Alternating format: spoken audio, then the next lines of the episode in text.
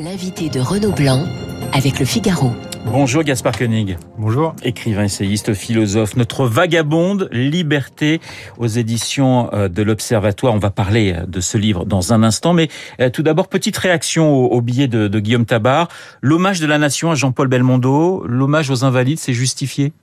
Que la nation lui rende hommage, c'est normal, mais que l'État déploie tout son appareil pour lui réserver quelque part un enterrement de première classe, je trouve que ça lui correspond pas. Je trouve que les rebelles, les grandes vies, les gueules, euh, les belles gueules, comme euh, comme c'était son cas, il faut les laisser tranquilles dans leur vie et après leur mort. Il y a l'immense talent de Belmondo, bien sûr, mais il y a aussi, là, on parle beaucoup d'une nostalgie d'une certaine époque depuis depuis la, la, mort de, de, de Belmondo. C'est très français, ça, quand même.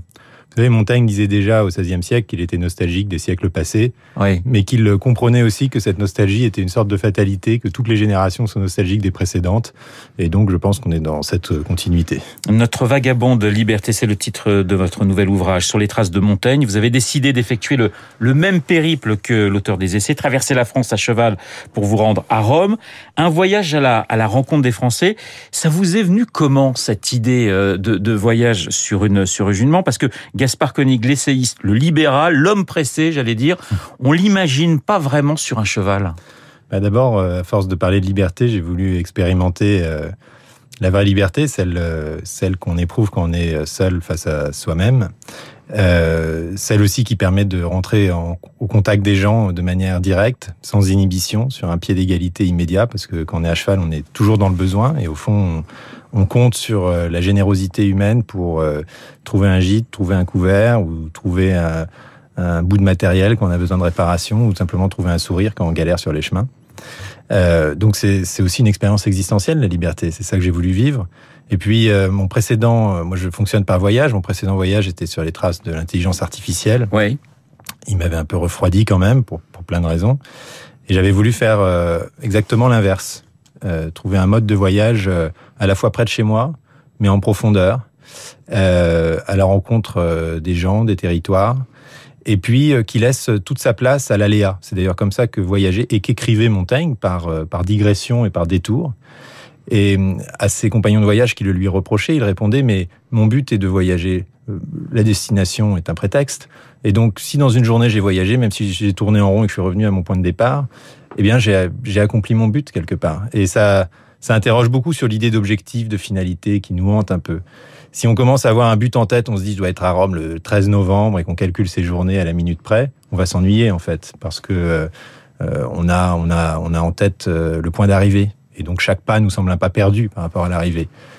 Pour ne pas s'ennuyer, il faut, il faut apprendre à jouir de l'instant présent, à s'ouvrir aux sensations, aux perceptions, et ça, c'est euh, vraiment un exercice euh, intéressant. C'est un exercice tout à fait dans la ligne d'ailleurs des stoïciens dont se revendiquait Montaigne. Voyage avec vous-même, voyage à la rencontre euh, des Français. Cinq mois, euh, cinq mois de voyage à peu près. Hein, c'est ça, Gaspard Koenig. Alors, ça commence très très mal parce que pratiquement après 100 mètres, sur, vous partez du Périgord évidemment, qui est très cher à, à, à Montaigne. Bah, il y a une première barrière et qui vous empêche de passer. C'est-à-dire que le début des ennuis, ça arrive très très vite.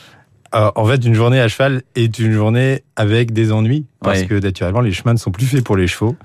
Et donc, il y a des barrières qui semblent rien du tout aux, piétons, des petites chicanes, vous savez, pour empêcher les motos de passer. Mais quand vous arrivez à cheval, vous êtes cuit. Il y a des ponts qui sont trop fragiles, donc il faut essayer de trouver le guet, ou alors il faut faire euh, un détour. Euh, il y a des marécages qui peuvent porter un homme, mais pas un cheval. Il y a des routes évidemment qui n'ont pas forcément de bas côté ou des glissières de sécurité. Vous traversez les villes aussi, vous traversez les banlieues, vous traversez voilà, vous avez tout type de paysage à votre disposition et, et, vous ne euh, n'essayez pas d'esquiver le, le, moindre territoire. Exactement, mon but n'était pas de prendre euh, les chemins noirs et de de me réfugier euh, dans un passé fantasmé. C'était d'ailleurs pas du tout l'attitude de Montaigne, qui était un homme de son temps, qui réfléchissait aux problèmes politiques et sociaux de son époque. Mon but était de, prendre. Bon, d'abord, j'avais envie de, faire cette, grande expérience à cheval, mais aussi euh, via ce moyen de transport un peu singulier. Euh, de réveiller un peu, euh, de réveiller un peu la modernité, de la voir entre les oreilles de mon cheval. Et je dois dire que ça marche très bien parce que Quand vous arrivez à cheval dans une banlieue ou dans un village ou dans un centre-ville, immédiatement les gens viennent vers vous, les gens vous entourent, les gens vous posent des questions et vous engagez tout de suite la conversation. Alors la grande question c'est comment avez-vous euh, trouvé les Français que vous avez croisés? Quelles, étaient leurs, leurs angoisses, quels sont leurs sentiments? Comment vous avez trouvé ces Français qui vous ont accueillis? Français, allemands aussi et, italiens, parce qu'il n'y a pas que des Français évidemment dans, ce, dans ce périple. C'est vrai, c'est un échantillon d'humanité, mais j'ai été euh, vraiment enchanté par euh, la générosité euh, spontanée qui qui a accueilli mon, mon, passage, mon voyage. En fait, moi, j'étais le vagabond. Et il y a plusieurs fermiers qui m'ont dit, moi, mes parents accueillaient les vagabonds. Il y avait toujours une écuelle pour le vagabond euh, à la maison. Et donc, euh, bah, c'est normal, les gens de passage, comme ça, on les, on les prend, on les nourrit et puis on les, on les loge alors euh, à, bonne, à bonne fortune. Hein. Ça peut être dans une grange, ça peut être une fois j'ai logé dans une maison de retraite. Enfin, c'était vraiment où on trouvait un matelas pour me laisser dormir. et au fond, le vagabond, c'était un statut social. Être vagabond, c'est pas être mendiant et c'est avoir une place dans la société parce qu'on colporte quelque chose, on donne des nouvelles, et puis euh, on en prend en retour. Et, j'ai découvert un peu ce que l'anthropologue David Graeber appelle, euh, alors il force un peu le trait, il appelle ça le communisme de tous les jours, c'est-à-dire ce don sans contre-don qui forme euh, au fond la base de nos relations sociales, le substrat de notre humanité, qui est que quand on voit un individu euh, dans le besoin, eh ben on vient l'aider. Alors vous ça, je l'ai vécu, et c'est magnifique de ressusciter ces, ces, vieux réflexes anthropologiques. Vous avez vu la diversité euh, des paysages, la diversité des, des, des Français, mais est-ce qu'il y a quelque chose qui revenait ou quelque chose qui vous a marqué dans, dans, dans, dans toutes vos rencontres? Est-ce qu'il y y a un point commun, une angoisse particulière ou au contraire un bonheur particulier chez les Français que vous avez croisés? Alors d'abord, je trouve que les, identités régionales sont extraordinairement fortes. Euh, tous les soirs, je demandais à mes hôtes où suis-je, et on me répondait par euh, le nom de souvent de la région euh, historique, de la région d'Ancien Régime, pas tellement par le nom ou par le numéro du département, et certainement pas par celui de la grande région. Et ces régions, on les voit venir au rythme du pas. C'est-à-dire qu'on sent tout d'un coup on a changé de pays parce que la pierre a changé, parce que euh, la forme des toits a changé, parce que le mode de culture a changé, on entre dans le bocage. Et, donc, on, voit vraiment ces, entités extrêmement cohérentes culturellement qui prennent forme et que les gens continuent à entretenir. Et ça, je trouve ça extrêmement euh, positif et ça donne aussi, euh, je pense, à réfléchir sur les questions administratives d'autonomie locale. Et puis la deuxième chose, c'est que moi, j'étais pas là pour poser des questions sur la politique, j'en abstenais d'ailleurs totalement.